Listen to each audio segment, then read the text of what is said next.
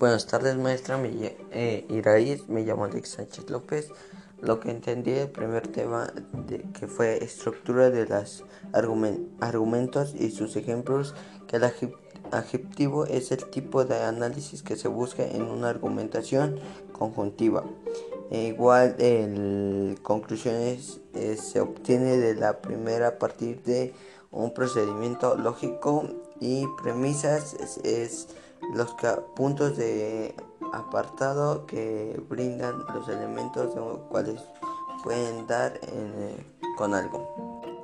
Y lo de mi tema fue problema y o pregunta, que una pregunta indirecta es una respuesta más concreta respecto al tema.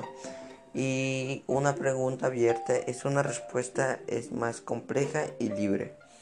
Y una pregunta cerrada es es este tipo de preguntas solo, solo consta con eh, o opciones múltiples tales como de un examen.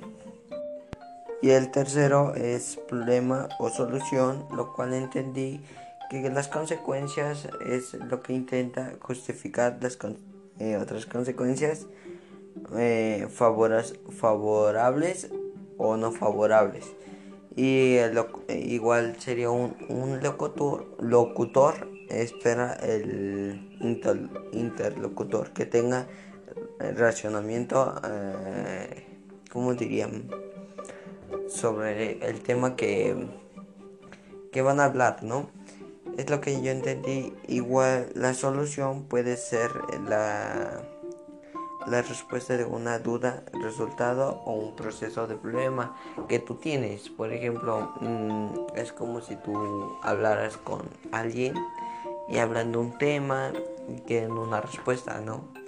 Bueno, esto es lo que yo entendí. Muchas gracias.